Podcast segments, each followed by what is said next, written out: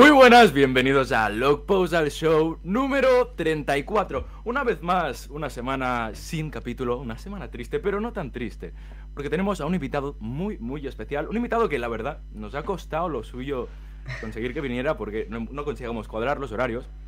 Y es un invitado que hace un contenido que yo te diría que es contenido de la puta madre. Es un me, me- encanta tu estética. Hoy, hoy estás revisando todos los vídeos que has colgado y la estética que has pillado en los últimos vídeos. Tengo que decirte que me flipa. Estamos ni más ni menos que con Alberto de la Katana del Sensei. ¿Qué tal estás? Bien, eh, de domingo. La verdad es que bastante tranquilo. Mañana aquí es fiesta, así que muy bien, muy contento. Siento no haber podido estar antes, la verdad es que sí que ha sido, ha sido complicado cuadrar porque he tenido unas semanas un poco complicadas. Pero bueno, ya por fin estamos aquí, de pechito descubierto, y vamos a ver qué tenéis para mí. Vale, pues vamos a empezar. ¿Tú sigues el anime? Creo que sí. Sí, claro, sí. Bueno, a ver, no lo llevo al día, lo voy viendo. Ahora con el, con el canal sí más, pero antes lo veía en plan por tandas. De repente me veía cinco capítulos o me veía dos o cosas. Pero ahora sí con el, ahora con el canal intento sacar. mm, a lo mejor me acumulo un par de ellos y los vemos en un directo. El 1015 sí que fue una excepción y había que verlo solo el 1015 y tal. ¿Has visto Pero, pero sí, sí, voy. Como mucho me pillas en plan, no, todavía no lo he visto, pero la próxima semana me los veo los dos o algo así. Pero el 1015 el 1015 lo has visto. Sí, sí, dos veces o tres. No recuerdo. no lo siento, sí. Ahí está, es una puta salvajada. ¿Qué, qué opinas del 1015? Hablemos. Nunca hablamos del anime, pero es, se merece la excepción, ¿eh? Este capítulo. ¿Qué, qué opino del nivel del 1015? Pues mira, mm, cuando lo estuve viendo yo en el stream, comenté que me daba, me daba cierta rabia que One Piece, con lo que es a nivel de manga, la repercusión que tiene, el recorrido, las cifras que tiene, es una pena que no tenga un anime que esté a la altura en cada, en cada episodio. Eh, si el anime de One Piece. eh, yo entiendo, evidentemente, que claro, al ser un anime semanal, no un anime de temporada, la calidad tiene que ser menor. Eso es así. La gente que flipa con no, es que mira la calidad que tiene Kimetsu y tal. Bueno, es que si Kimetsu fuera un anime semanal, no podrían permitirse estas putas locuras. Y es normal. Entonces, me da rabia en cierto modo que One Piece no se convierta en un anime de temporada. Porque siento que si se convirtiera en un anime de temporada, además justo con la oportunidad que tienen ahora con el Roof Piece, ¿no? Lo de Onigashima y demás, eh, iba a ser eh, iba a ser histórico, iba a ser increíble. Pero bueno, eh, al menos tenemos el consuelo de que está mm, Ishigami creo que se llama, ¿no? Eh, la Megumi. chica. Megumi. Ishin- sí. Ishitani. Sí, Ah, sí. Esa. Que es, es una puta diosa y todo lo que ha tocado ahí en Guano ha sido una absoluta locura. Y espero que al menos el 1010 se lo den a ella también, el 1010 del manga, quiero decir. Mm. Y, y el, Y el- de los despertares también, algo así, algo así. El 1043, te- quiero y deseo que sea ella. O sea. el Yo es que creo que, fíjate, me dijeron el otro día que tenía firmado, no sé si eran tres o cinco capítulos por año. Y, y, claro, este año creo que llevaba dos, o llevaba solo, este es el primero o algo así, pero bueno, para el 1043 no lo esperéis este año, ni de coña va a estar en el anime, eso estará el año que viene, o sea, Guano en el anime va a terminar dentro de dos años, en 2024 a finales terminará Guano, y ojo, que como se alargue más, igual nos metemos en 2025. Sí, sí. Pero bueno, espero lo que sea. Pero sí, sí, sí. Hombre, pues Se la nota verdad. mano de la directora, tío. es que se nota espectacular. muchísimo. Yo estaba viendo el capítulo y nada, en dos minutos dije, aquí, aquí hay algo especial. Aquí hay algo que está fuera de lo habitual. Y cuando empezó a jugar con la paleta de los colores en el flashback, El flashback fue muy bonito y Sí. que las dos escenas te las representen con esos, con esos dos tonos. eh, es- es- es- y el momento en el que la línea cruza a Yamato y se rompe, Sí. y eso es precioso, es, es genial, de verdad. Es un capítulo hecho para decir, a ver cuántos de estos hijos de puta lloran. Porque está hecho así. Sí, sí, sí, sí. La verdad es que yo no he visto un capítulo así en anime nunca, tío. O sea, yo no sigo tanto el anime como ellos, por ejemplo, pero sí que he visto alguna que otra cosa. Pero de- y de One Piece lo he zampado todo y varias veces y... De One Piece es el mejor seguro. Sí, de otros sí. animes sí que hay que. No se puede asegurar porque hay muchísimos animes. Y hay animes con muchísima calidad, pero de One Piece es el mejor de. One Piece es que no hay color. Nunca me lo he dicho. No, no hay color. Eh, es una locura. Ya no solo la animación, que sí, que la animación está muy bien y, y hay que valorarla. Pero es que el- los timings que lleva eh, todo, o sea, los Sí, lo que es la dirección, sí, claro, claro. la dirección es, se nota que es, es espectacular. no es una dirección que simplemente lo hace por cumplir, que yo pienso que es de lo que peca tanto mucho el anime como ahora Hollywood, que es ir a lo básico, ir a lo que te han enseñado, se nota que esta, esta chica es autora. Se nota que quiere plasmar eh, su visión de la obra, que quiere transmitir su visión respecto a lo que está haciendo, a través de los colores, de los planos, de las transiciones, de lo que quieras. Pero se agradece mucho, tío, que de vez en cuando nos traigan a un puto autor a hacer, a hacer algo. Hacer Eso es brutal. Antes del 1015, ¿tú recuerdas cuál era tu capítulo favorito? Ya no por la animación, quizá, Bueno. sino por, por algo que signifique mucho para ti. Pero de, de, de Wano o en general de toda la En serie. general, en general. Hostia, muy complicado, tío. Muy complicado, porque son tantos años que es tan dif- y la sensación que sientes en el momento igual se difumina un poquito con el tiempo. Pero pff, que no te sabría decir. Yo recuerdo es que yo, yo tengo One Piece como dividido en tres, en tres partes en mi cabeza. Está Elise Blue, está eh, el Grand Line y luego el Nuevo Mundo. O sea, la primera mitad del Grand Line y luego el, luego el Mundo. Entonces, Sí. tengo como momentos favoritos en determinadas, en las tres zonas, pero no puedo elegir uno por encima de otro. Sí que recuerdo que mm, de los momentos que más me gustó y quizá que más me impactaron fue la despedida de Sanji del Baratí. Y es una cosa que con el pasar de los años y demás me sigue emocionando como nunca. Eh, el flashback de Brook, de las cosas que más. Bueno, la despedida de Chopper con Hiruluk también. Eh, el Quiero Vivir me gustó, pero quizá no me puso tanto los pelos de punta como el Luffy contra Blueno. Parece una tontería, la gente se queda siempre con el, el Luffy contra Lucci.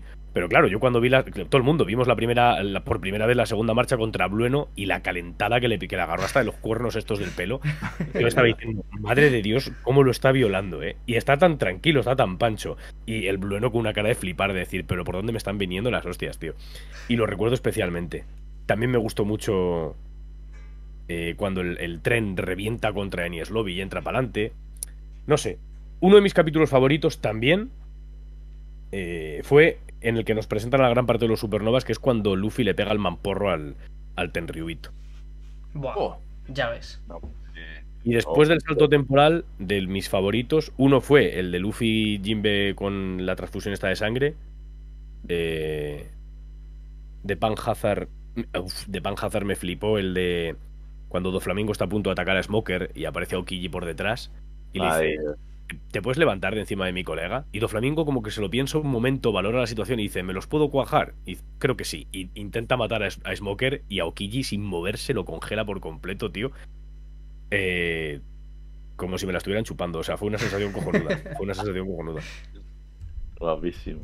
En general, a ras- así, en plan, capítulos que me vienen a la cabeza, porque no es una cosa que tenga muy analizada que me digas, momento favorito, lo tenga grabado ahí. No, depende del día también te digo, ¿eh? A lo mejor mañana me viene otro a la cabeza y te digo, hostia, este, este fue increíble. Totalmente. Y yo el-.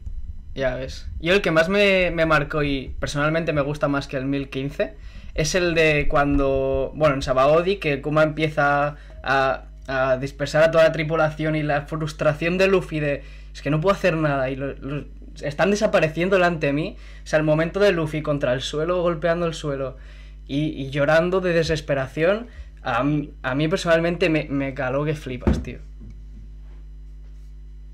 Sí, la verdad es que, es que One Piece tiene muchos momentos. Quedarse con uno es muy complicado. Pero aún así siempre hay los típicos de yo soy muy fan de esta parte, porque me lo he visto cientos de veces. Yo, por ejemplo, el momento Merry, la despedida de Merry, siempre que la- me la pongo, me la he visto ya, no sé si 38 millones de veces. Eh, y siempre lloro, siempre, tío. Digo, pues es que ya sé lo que va a pasar, tío, ¿por qué vuelves a llorar, tío? Y pues nada, y caigo otra vez. Pues Pero- yo con Merry, nunca, te lo juro. Me suda mucho los cojones, tío. Se ha, se ha acabado el podcast, chicos.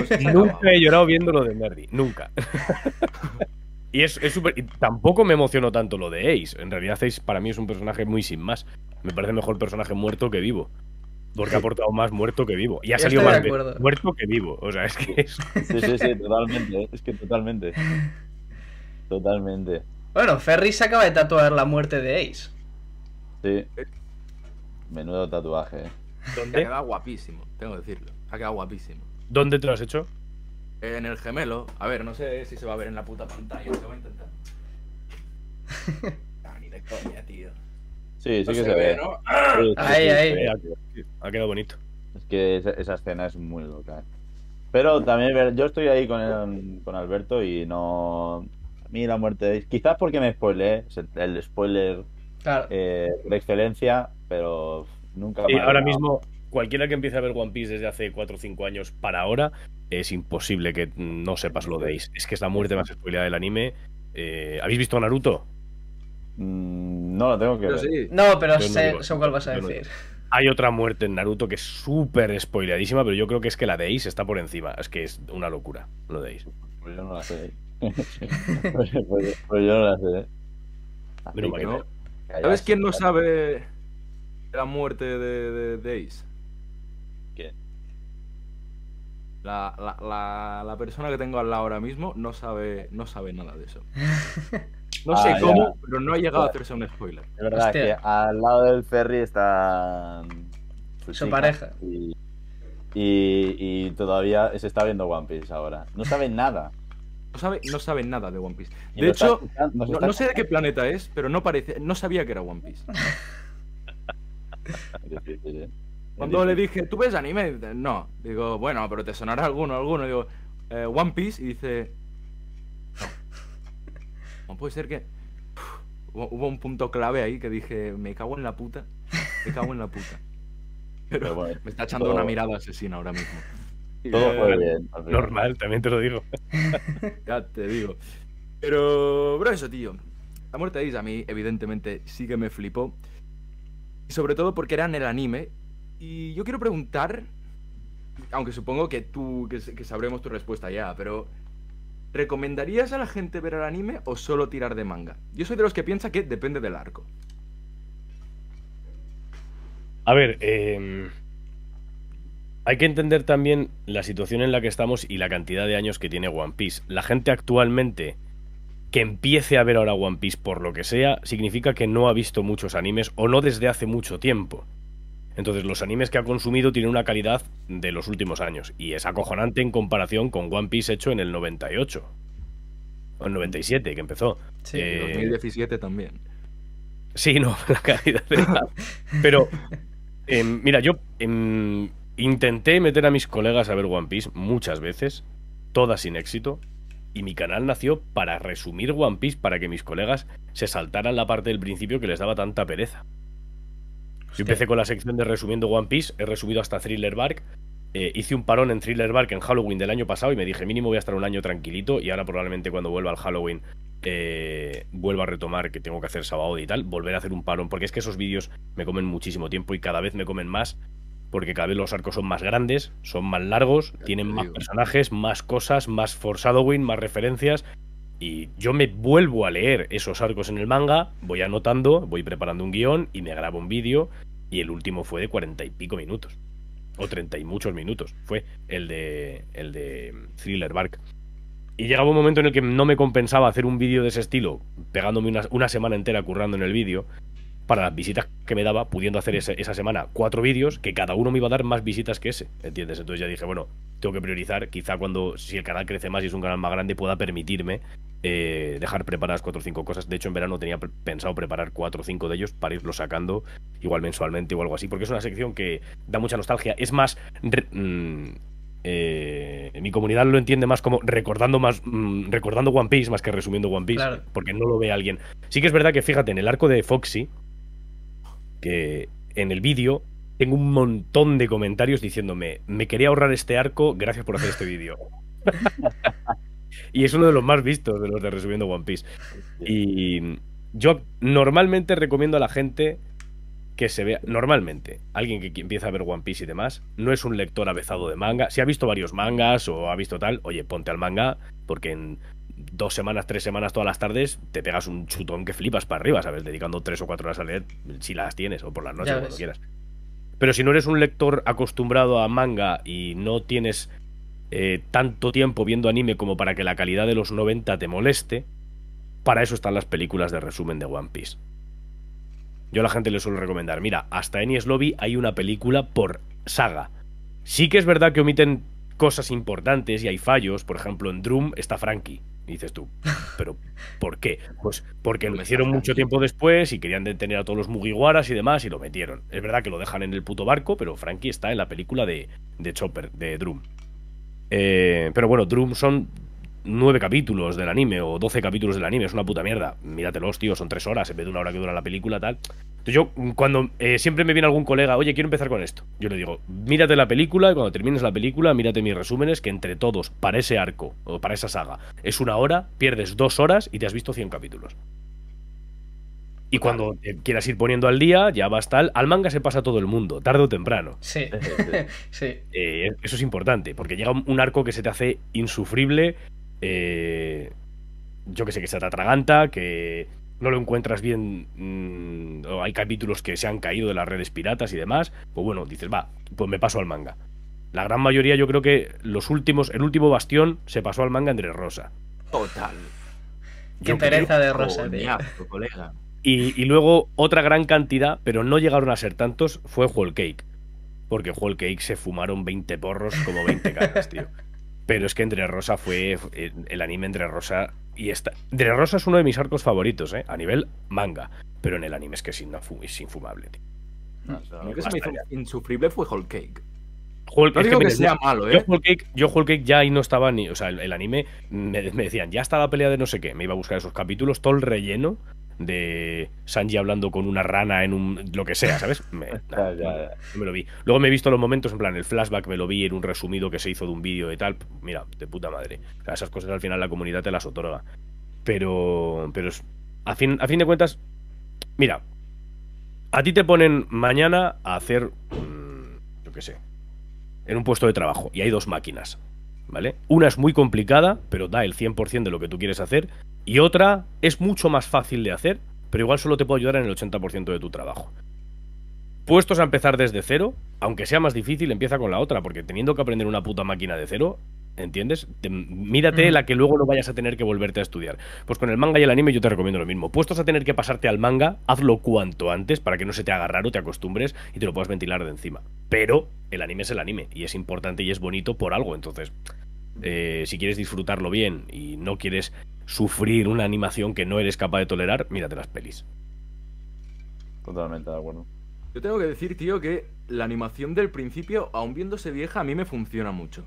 Claro, Incluso pero es que hay si gente no que sí. Hay gente, mira, yo- mi cuñada, por ejemplo, empezó a ver anime quizá hace un año o dos, igual un par de años, y le flipa la estética 80 y 90 del, del, del anime. Pero hay gente ves. que no es capaz, tío. Yo tengo colegas que dicen, macho, es que esto se ve como una mierda. Digo, ya. Pero es porque no están acostumbrados. Y depende mucho el gusto también de la persona. Es, es que eso es muy variante. Eh, pasa también con los videojuegos, que los videojuegos con pixel o que se ven antiguos, mucha gente dice es injugable esto y no, no puedo ni, ni coger el mando. Y otra gente que le gusta incluso más lo, lo de ochentero que lo actual. Los retros se lleva, eh, también. Es que o se sea, confunde mucho buen y mal gráfico con gráfico retro. Sí, también. ya, Eh, La gente cree que un juego con buen gráfico es un juego que sea hiperrealista. Y no tiene por qué. Hay Claro. juegos que no son hiperrealistas y tienen un gráfico que flipas. Pero eso ya depende de lo tonto los cojones que saca sí, sí, sí, De sí. acuerdo to- totalmente. Pero aún así, la estética que, que tenía One Piece al principio da mucho el pego para lo que lo que era Luffy. El humor en tonto, tío. general. A mí el Luffy Larguirucho me encanta. Claro, es como más, mucho más comedia. Os voy a hacer yo una pregunta a vosotros. ¿Vosotros creéis que cuando acabe eh, One Piece terminará el manga y años después terminará el anime? Mm, Ya ves. ¿Vosotros creéis que en ese punto, pasados a lo mejor, imagínate, termina el manga en el 2030 y el anime termina en el 2035 y por el culo de la Inco y llega el 2038 y dice alguien, vamos a volver a animar One Piece desde el principio, sin relleno, eh, como hicieron con Full Metal. No sé si sabéis, bueno, Full Metal fue parecido. ¿Habéis visto Full Metal Alchemist? No, pero Ya sé no. lo que hicieron. Full Metal eh, empezó siendo una- un manga que pilló el anime. El anime llegó un momento en el que alcanzó al manga en capítulo y tenían dos opciones. O hacemos un parón del anime, un hiatus, para darle cancha al manga y volver a tirar para arriba, o seguimos inventándonos la historia de aquí en adelante. Y es lo que hicieron. Se inventaron la historia de ahí en adelante, pero cuando termina el manga, alguien dice, vale, vamos a volver a hacerlo, pero fiel a la, a la historia del manga. Y crean Mm. Full Metal Alchemist Brotherhood, que es el que es realmente fiel y omite muchísimo relleno y muchísimas. corrige los fallos que tenía la obra anterior. Yo siempre recomiendo ver las dos, porque está guay. Yo me vi Full Metal Alchemist normal y después me vi el Brotherhood y dije, hostia, la historia original, que es la del Brotherhood, es mucho mejor. Pero es disfrutona, porque es un what if, ¿sabes? Es una- un universo paralelo que te lo están dando ahí de gratis para ti. Ajá. Bueno, pues no está mal. Em, a mí me gustaría mucho que eso, eso se hiciera con One Piece, tío. Que, que no tuviéramos, pues eso, que Rosa fuera un arco a la altura, que Whole Cake fuera un arco a la altura, que, que en, en Thriller Bark mataran a, a la actriz de doblaje de Perona para que no se riera así, por ejemplo, serían cosas que a mí me harían muy feliz. Pero eh, a mí me gustaría sí que hiciera una reedición de eso. ¿Vosotros creéis que se puede llegar a dar eso? En plan, y hablo de a lo, a lo largo, ¿eh? porque a One Piece le queda tiempo. Sí, yo creo que sí.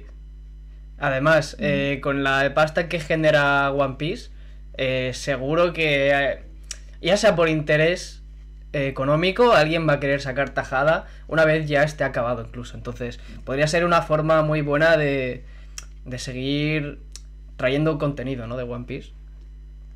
Yo tengo más dudas, ¿eh? O sea, lo que sí que creo que pueden sacar son historias alternativas, ¿no? En plan, quizás, porque es que al haber tantos personajes y ser tan queridos por la comunidad, pues puede, te puede ayudar a inventarte una historia, pues de, yo qué sé, del hombre arbusto que salió en el capítulo 3. Pues te la inventas y ya está, y es de One Piece un poco y a la gente le, le molará porque es el mundo de One Piece al final, pero no es la historia principal que Oda ha creado. Eh, pero tal, no sé, a mí yo lo veo co- complicado, si no es eso. Yo opino como Paul al respecto de que lo que yo creo que está bastante claro es que cuando acabe One Piece no acabará One Piece. Porque es como Marvel, en ese sentido. Van a seguir estirándolo de alguna manera u otra, con el live action, con películas, de alguna manera. No digo que la historia original se alargue más, no, yo no creo que vaya por ahí. Lo que yo sí que veo posible una reedición, tío. Quizá siguiendo el formato de las películas que están haciendo del principio, como tú has dicho. Eso sí lo vería posible, pero en formato anime. Rehacer todo One Piece en formato anime. mm, lo veo complicado, porque a diferencia de Full Metal, es que es.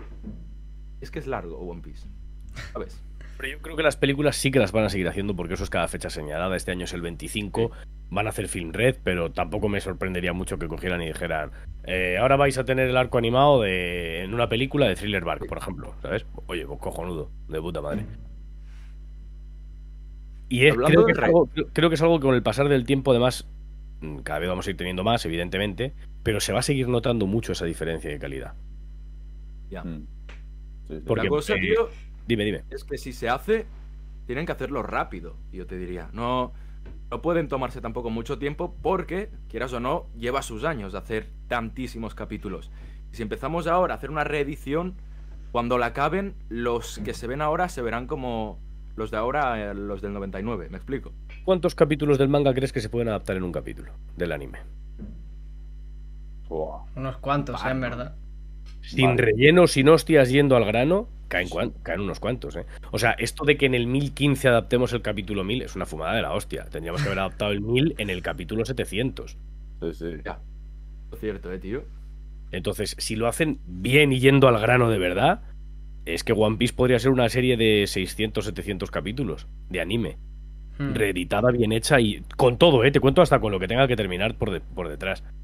Pero, y sin meterte 800 veces el mismo flashback, por favor, estoy hasta los huevos. Sí, sí. esta supuesta reedición, ¿tú dejarías algún arco de relleno de los que nos ha dado el anime? ¿Como cuál? No sé. ¿Hay alguno que te haya gustado a ti? A mí, a mí hay uno que es clave, que no sabía que era eh, relleno. Es el cuando caen de Skypiea a la prisión que Sí. no me acuerdo ni cómo se llamaba. Pero ese está chulo. Tiene toques cómicos, está el gran condoriano. Hay, hay toques divertidos, ¿sabes? O sea, eso lo puedes dejar. Es, es un arco de relleno, pero, es divertido al menos. Yo más que eso prefiero que mm, entre, entre arcos metan algún capítulo que sea más diáfano, que sea una chorrada, una aventura que tienen en el barco y juegan al parchís, yo qué sé, ¿sabes? Y sabes que, bueno, termina un arco por meterte un poquito en cinturón, te meten un mes, que son tres capítulos o cuatro, eh, de ese rellenito y tal, en lo que te, te dicen, pues van viajando de esta isla a esta otra, porque no pasen de un capítulo al otro, ¿sabes? Y el viaje sería un poco más realista. Más, en mi opinión, más que como un arco concreto de, de relleno. Porque al final siempre va a estar el típico que te va a decir, ¿por qué me estás metiendo un puto arco de relleno por el culo? cuando no me lo quiero meter por el culo, por favor. Eh, pero bueno, ya es, eh, depende. Hay gente que lo tolera más y gente que lo tolera menos. Los que nos hemos visto Naruto, por ejemplo, el relleno lo tenemos asumidísimo. Sí. Sí, sí, Yo, vamos, me pueden, me pueden tirar lo que quieran. A estas Qué alturas, caro lo de Naruto, hermano. me he tragado todo. Sí, sí. Pero, y sobre todo en Naruto original es... es... Ya, Shippuden, mira, aún se controlan un poco. ¿Qué va? Una polla como una olla. Anda. Pero en Naruto... En los 20 mira, en minutos, Shippuden yo 17 seguía el anime al día y estuve un año viendo relleno. Oh, Un año. Llegó un punto que yo le dije a un colega, como en el capítulo de hoy sea relleno, dropeo el puto anime. Y el capítulo fue un capítulo en el que iban en un barco al país del rayo y Naruto se come una seta y le empiezan a salir hongos por todo el cuerpo y tiene que venir no sé quién de su puta madre a salvarlo y dije, ¿qué puta mierda es esta? Y justo la semana después volvió el anime otra vez y dije, vale, vale, me relajo. Pero que me dio un por el culo y en la guerra final que en todo el puto medio del clímax de repente te dicen, y ahora tres meses de relleno, pum, y te meten el sueño de su puta madre ahí soñando con lo que le... No, por favor. Si Puden es una aberración, eh, es un insulto para un espectador promedio, porque es un ¿por qué me haces esto? Yo estoy disfrutando de tu obra, ¿por qué me castigas así? es que no lo entiendo. No quiero más, tío, de eso, ¿no? Hostia, Claro, es qué que yo esos arcos me los salté. Ventajas de no verlo. No verlo cuando está en emisión. Pasemos ya al manga. Vi que opinabas, que opinábamos un poco igual, que opinábamos similar con el tema del GR5, tío. La comunidad estaba flipando. Está guapísimo. Tú ves que está guapísimo. El Gear 5 como Como diseño, sí, estética y como concepto está guapísimo. está muy guay. Y es... Pero, Yo lo he dicho, sí, pero, hay pero, claro. Yo lo he dicho en varios vídeos. Es la evolución natural que tiene que tener. Si la fruta de Luffy hubiera seguido siendo la Gomu Gomu, es la evolución natural que habría tenido que tener. Ya no la estética. La estética me come los cojones, que sea blanco, que sea morado, como, como quiera. Pero su poder es la evolución lógica de sus gears. Poder acceder a sus gears sin tener que manipular su cuerpo. En plan, me muerdo aquí, me hincho acá, preparo no sé qué, bombeo no sé cuál. En plan, puedo usar mi fruta realmente libremente en cualquier situación sin ningún requerimiento previo. Lo entiendo, me gusta. Que el, el entorno sea de goma, también. Que las personas sean de goma, ya me puede chocar un poco más porque Doflamingo no hacía agente de hilos. No te pegaba una hostia y tu cara se convertía así en hilos donde te estaba pegando el guantazo. Entonces, Mm. bueno, puedo entender que dependiendo de la fruta puede tener más o menos por un lado o por otro. Ya cuando me meten la connotación de que es una Zoan, me choca el tema de que su despertar rompa esa especie de concepto asumido que teníamos de cómo iban a ser los despertares de las paramecias, las logias y las, las Zoan. Creo que todo el mundo interpretamos que tienen despertares distintos, que logia tiene un, un despertar que afecta a su entorno, por eso Panhazar se crea así, por eso cuando Ace Badroom deja de nevar, por eso cuando Doflamingo cae cao, em- perdón, Doflamingo no, cuando Crocodile cae cao empieza a llover en Arabasta, porque él con su despertar está dando esa sequía, etcétera. Eh, las paramecias afectan al entorno o permiten que la habilidad del usuario salga de fuera de su cuerpo. Vale, me parece de puta madre también. La única que se folla un poquito de esta norma es la fruta de Lo, que literalmente puede hacer lo que le salga de los cojones Sí. con esa. O sea, mañana Oda escribe que dice: En esta room que acaba de inventar Lo, si entras dentro de esta room, te desvirgan analmente, al instante. y tú dices: Bueno, no, necesito ni que me, no necesito ni que me lo expliques porque, pues, la OPOP es así, y ya está Sí. y te lo tienes que creer. Pero las Zoan no tenían nada más allá de soy todavía más bestia. Eh, En plan, mm, tengo más regeneración, más aguante, más fuerza, más tal. Mi despertar es convertirme aún más en la bestia que tiene, que, tiene mi fruta. En la criatura o, el- ser que fuere. Pero que ya afecte al- a los demás, bueno. Me parece que Oda evidentemente tenía ganas de hacer esto. Te demuestra que puede hacer lo que le salga de los cojones con su serie, que esto es muy importante. En plan, Puede gustar o puede no gustar, pero esto es lo que yo quiero hacer y así va a ser mi puta historia. Porque está clarísimo que no es una decisión para contentar a todo el mundo. No. A mí el listo que me viene diciendo lo de Nika se veía venir desde el capítulo tal, le digo, ven a chuparme los huevos hasta que se me desgasten. Porque es que no se veía venir. Sí que han hablado de Nika, sí que han hablado de del dios del sol, sí que han hablado de, bueno, el dios del sol, bueno, Nika concretamente, no Joy Boy, Nika lo han metido en el capítulo 1028, creo que es, que es Sí, cuando habla, Sí. cuando habla Huifu. Tú piensa, si lo tuviera de verdad pensado desde hace tanto en Impel Down, los presos podrían haber hecho algún comentario, alguna canción de fondo hablando de cualquier detalle, cualquier chorrada que no existe. Ahora yo me pongo a buscar en el manga una evidencia que me demuestre eh, que Frankie la tiene enorme, por ejemplo, y seguro que algún comentario fuera de contexto puedo sacar para decirte, mira, Oda te estaba diciendo aquí que Frankie tenía los huevos del tamaño de un diplodocus. ¿Cómo no nos dimos cuenta? Goda. Pues con Luffy lo veo un poco de ese estilo. La gente ha buscado, ha buscado hasta que en el capítulo 1 dice, desde que me comí esta fruta soy más feliz, porque es la fruta de la felicidad. No, es porque es un niño y se puede estirar y le hace gracia. Fin, ya está. Pero él, es que él, él, piensa que es de goma. Todo su entorno piensa que es de goma. Él va a seguir pensando que es de goma hasta que alguien del gobierno le diga, porque te comiste la... no sé qué, no sé qué, no mí, ¿vale? Hmm. Entonces, a mí me gusta, veo innecesario ese cambio porque siento que habríamos podido llegar al mismo punto con la Gomu Gomu, pero sé que si Oda lo ha hecho es porque hay algo más por lo que ese cambio es necesario. Porque él ha dicho, necesito que Luffy sea así, tenga esto por algo que va a venir más allá. Porque si no, el poder que tiene es lo mismo que podría hacer con el, con el Ford. Lo que más me molestó fue la forma de introducirlo. Eh, no me gustó que, llegara el Gorosei aquí a decir de repente, ¡Coño! Este tío va a tener la fruta esta. No jodas. Hostia puta, mira que estás viejo. Falta coherencia. es que se me ha pasado. Es que me tocó los cojones, tío. Mira que podría haberte metido un narrador, tío. Luffy despertando y el narrador diciendo. Eh, el renacer de la fruta del dios del sol, Nika. Eh, pero Luffy tardaría mucho tiempo en saberlo. Como lo de la gran flota cuando se juntan todos y dicen. Y este es el inicio de las aventuras de una gran flota que más adelante se vería eh, involucrada en la, guerra, en la guerra más grande de la historia, pero eso es un momento para mucho más adelante. Te lo pone el narrador. Y tú hmm. dices, vale, pues algo así, ¿sabes? Que salía el narrador, pues mira, me la has metido por el culo, es lo que quieres hacer, me parece muy bien. Y el Gorosei no queda como somos subnormales. Y llevamos 20 años viendo a este niño ser de goma.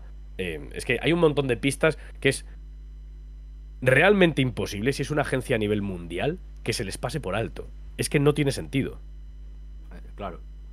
Porque sabemos que ellos tienen la pista de esa fruta de hace 10 y algo años, 13 años, que es cuando mandan a Juizhua por la fruta. O sea, saben dónde está la fruta porque mandan a una gente a traerla. Según la están trayendo, Shanks se la roba. El tío llega y les dice, me la ha robado Shanks. Porque se lo tendrá que decir. No creo que diga, mis labios están sellados, no voy a decir nada. No, dirá, me la ha robado Shanks. Me ha pegado una paliza y me la ha robado Shanks. Shanks hasta ese momento va con su puto sombrero de paja. Sombrero de paja que tenía Roger, que tenía él, o sea, y a Luffy le llaman el sombrero de paja. O sea, el sombrero de paja no les pasa desapercibidos. El sombrero de paja les llama la atención. Y de repente Shanks sale, del, sale de una isla del East Blue sin un brazo, sin el sombrero, sin la fruta que ha robado y se convierte en un puto yonko, coño, pues un poquito de evidencia tienen que decir, vale, pues Shanks le ha dado la fruta a alguien. Y si 15 años después sale un mocoso con el puto sombrero de Shanks, me cago en tu puta madre. Suma dos más dos, coño. Es que me parece.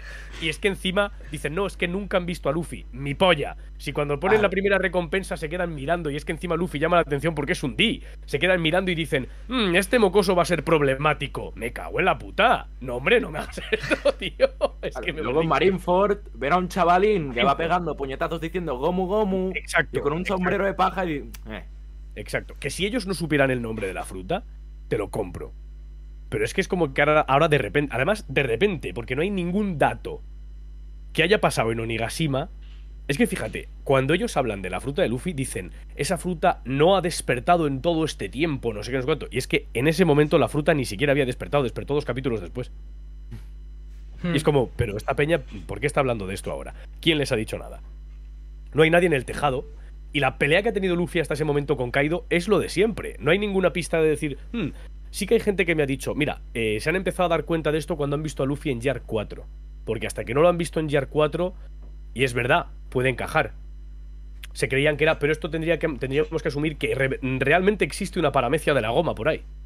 Y simplemente es una paramecia de la goma y ya está. Ahí está la posibilidad, ¿no? eso es lo único que por, a lo que me agarro de de que no haya cagado del todo Oda. O sea, que haya una fruta que sea de la goma. Tú sabes que existe una paramecia de la goma. Y tú, a tu fruta, que casualmente se estira, dices, le quiero cambiar el nombre y para que no cuele, la voy a llamar Gomu Gomu también. ¿Vale? ¿No te parece un poco raro que ves a un tío que se estira y tengas un 50% de posibilidades de que sea la Gomu Gomu falsa o la otra y decir, hmm, este se estira, pero no estoy seguro de si es la, fruta de Nika o una Gomu Voy a dejarle que avance hasta derrotar a un Yonko para que me suponga de verdad un problema derrotarle. Como son tan pacifistas, tío. sabía que tenía relación con el tío que robó la falsa Gomu Gomu. Claro, es que, es que me parecen demasiados puntos para no conectarlos. Que me dices que no lo conecta Pedro en su puta casa, pues bueno. pero el Gorosei, que es una red mundial, tío. O sea, que es que hasta el puto Huishu en la puta cárcel sabe que la fruta se la ha comido Luffy porque ata cabos. Ve el sombrero y dice, este tío tiene el sombrero de Shanks que me robó la fruta, es un hijo de puta, y encima él se estira, así que él tiene la fruta que me mandaron. ¡Coño! Si Huishu en la cárcel pelándose la polla es capaz de sacar eso, estos otros cinco ahí viendo las noticias, me cago en la puta, tío. Es que me, me violenta un montón. Me molesta mucho. Pero No, no, es la primera vez. No es la primera vez que, que pasa algo así con One Piece. Por ejemplo, el tema de Nico Robin, que siendo una niña Otra. le pusieran. Claro, es que. ¿Por qué no matan a, a un puto almirante? Un día va ahí, la, la mata y vuelve. Es que. Pero no. Yo entiendo por qué es guion y ya está. No, y es que, mira, la situación en la que mandan al almirante a por ella, va Okiji a por ella. Y Aokiji decide que no los quiere matar. Y se pira. Hmm. Aokiji llega a la base de la marina. ¿Qué tal tu misión? Me los he encontrado. En Lone Ring Lone Land. ¿Qué ha pasado? Los he congelado a todos. ¿Y? Los he dejado escapar. ¿Por qué? Jaja. Me dio Vale, Totalmente. mata- matad a este hijo de puta y darle la fruta a otro y vamos a mandar a otro almirante a por Claro. él. Es que no sé, tío.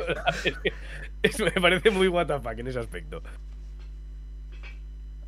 Respecto a, a lo que estamos hablando del GR5, tío.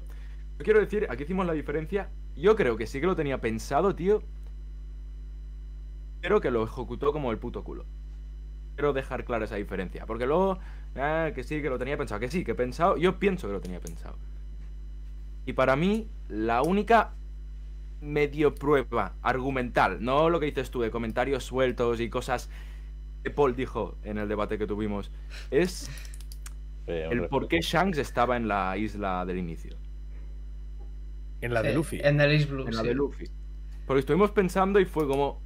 Quizás Shanks, la explicación de que esté ahí es porque Roger quería que el, el- próximo Joy Boy fuera su hijo, que lo dice en el flashback.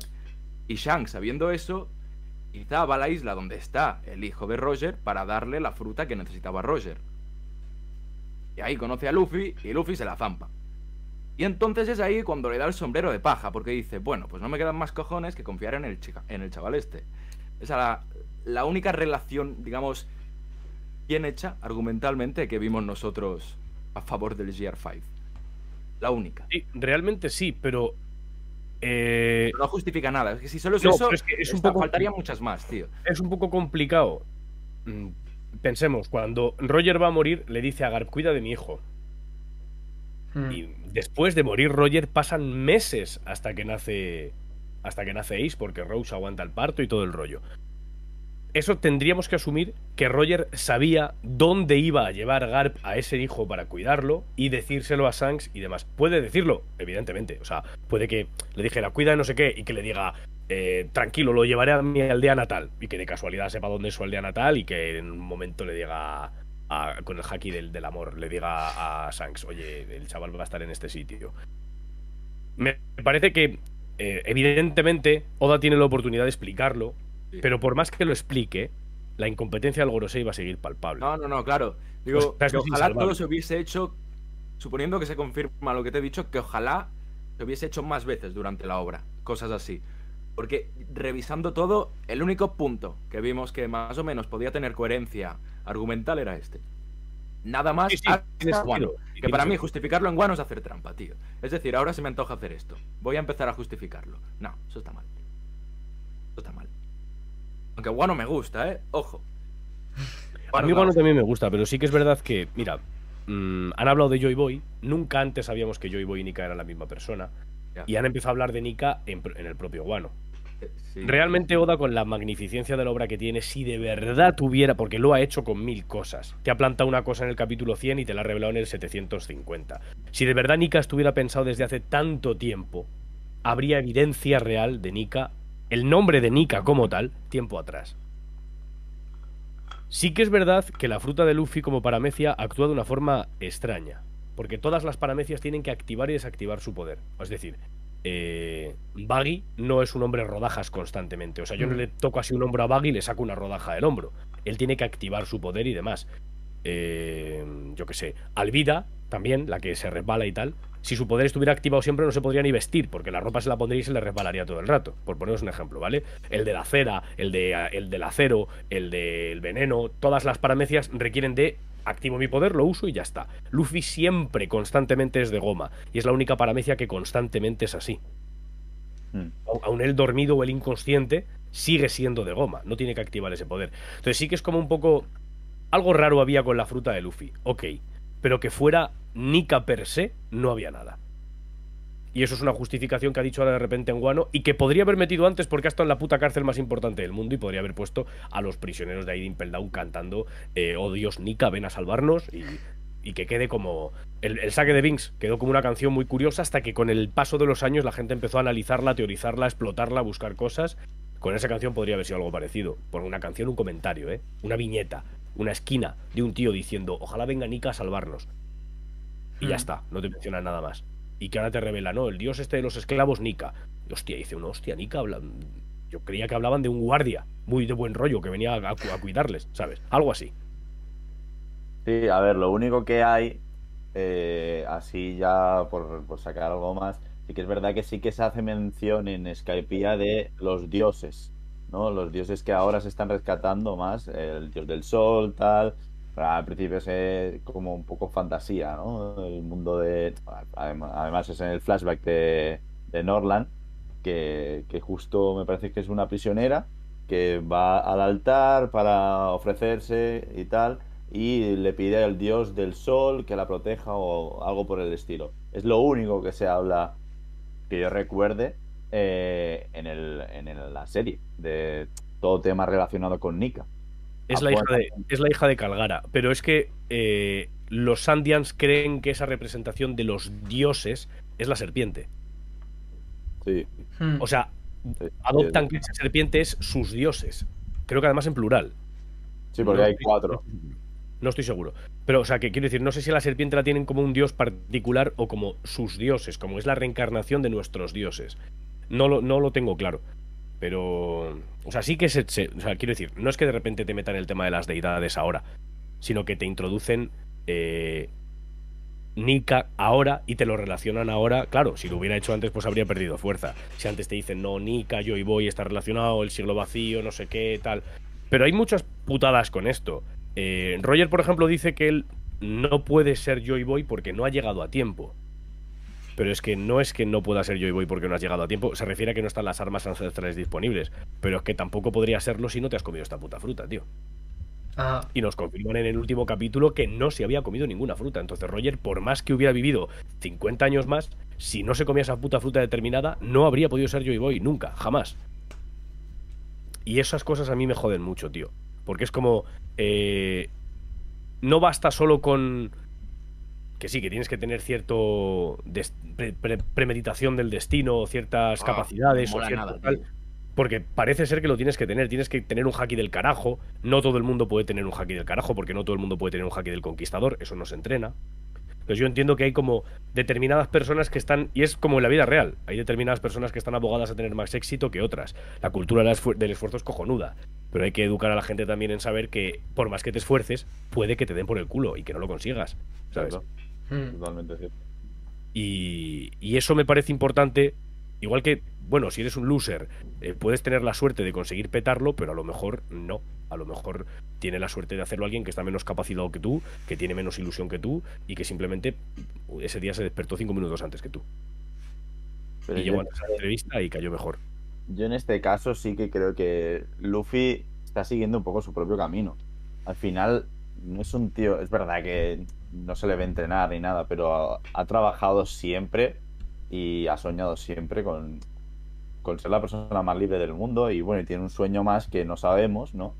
Pero sí que se lo ha estado forjando desde pequeño, entrenando con Ace y Sabo, siempre ha, ha tenido también los factores de la suerte que se necesitan para llegar a ser el mejor de la historia, porque tú no llegas a ser el mejor de la historia solo con trabajar. Exactamente. Esto es lo que hay. Solo con trabajar mucho no vas a conseguir eh, al 100% el ser el mejor de la historia. Necesitas trabajar mucho y tener el factor de la suerte de que te caiga, pues eso, en este caso, la fruta esta, que en este caso La fruta la ha buscado a Luffy. Bueno, ahí hay un lío que te cagas, pero sí que ha tenido la suerte, ¿no? De tener la fruta y que haya nacido en la época cuando eh, estén las armas ancestrales disponibles. Tiene un cúmulo de factores. Pero si no llega a entrenar desde pequeño, Luffy no hubiese llegado a ningún sitio. Si Luffy no tiene el sueño de ser la persona más libre del mundo, no hubiese llegado a ningún sitio. Si no llega a ser el padre, o sea, el hijo de quien es o el nieto de quien es, no hubiese llegado. A ningún es que Luffy tiene un montón de favores casualmente beneficiosos eh, de su parte.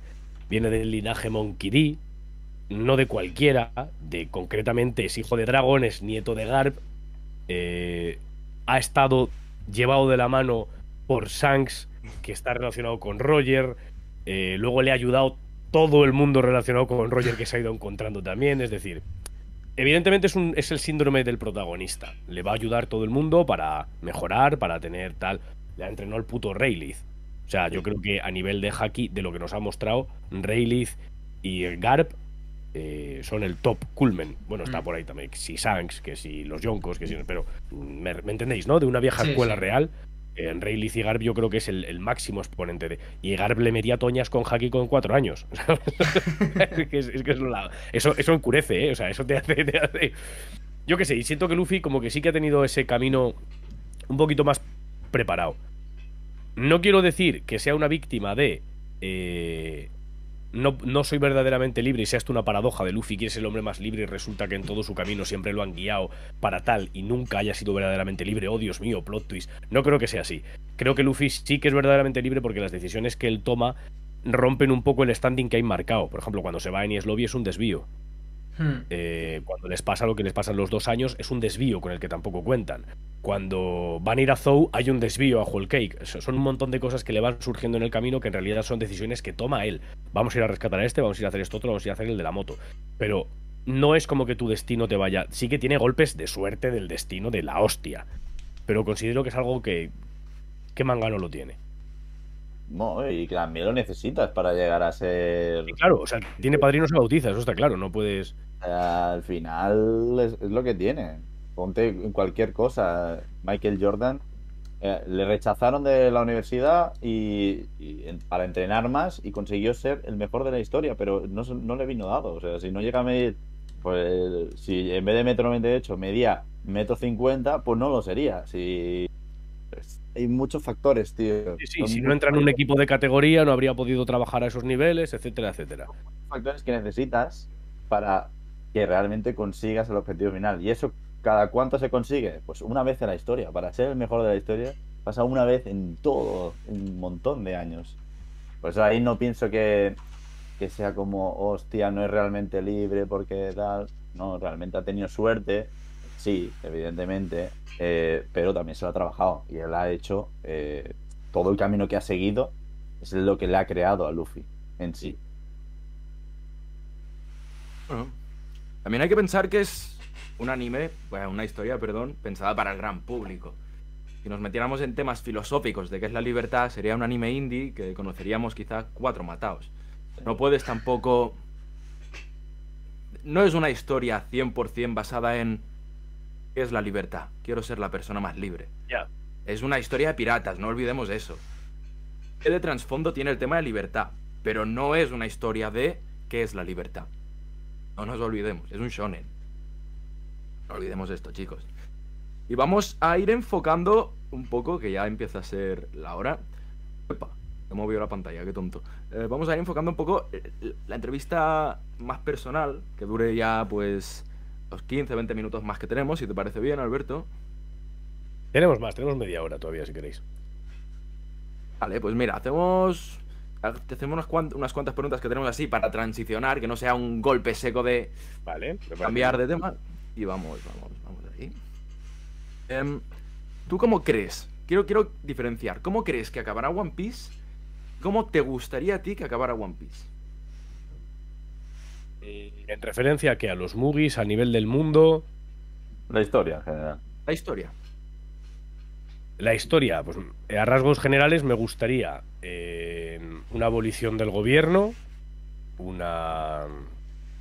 que es lo que plantea, es una falsa democracia lo que se vive en el gobierno de One Piece, eh, porque se supone que es un consenso entre todos los reyes que deciden, luego está el Gorosei que portavocean todo el rollo y tal, pero no, es que hay un tío ahí detrás diciendo, quiero esto, fuera. O sea, en realidad una, que se instaure de verdad una, una verdadera democracia, que haya una abolición del gobierno actual, eh, que con esto pues caigan evidentemente todos los tallos podridos del árbol, que, eh, que aparezca una nueva marina, quizá compuesta eh, o regida por ese ejército revolucionario, que se muestran eh, de pie al pueblo, en plan totalmente separados del gobierno. Somos el, el- estamos aquí para evitar que salga cualquier tirano en este país. Vamos a ir a derrotarlo, a darle por el culo. Es lo que hace el, el ejército revolucionario, solo que ahora lo hace para quitarle fuerza al gobierno mundial. Mm. Pero con un régimen establecido estaría bonito que mañana sale un Doflamingo y digan, vamos a ir para allá, le vamos a partir la puta cabeza, que no tenga que venir un Luffy 35 años después de que este tío esté aquí mangoneando a la gente a partirle la cara. Me gustaría que Luffy se convirtiera en un rey de los piratas, que la tripulación se separara, me gustaría mucho al terminar, eh, cada uno vaya a hacer su movida.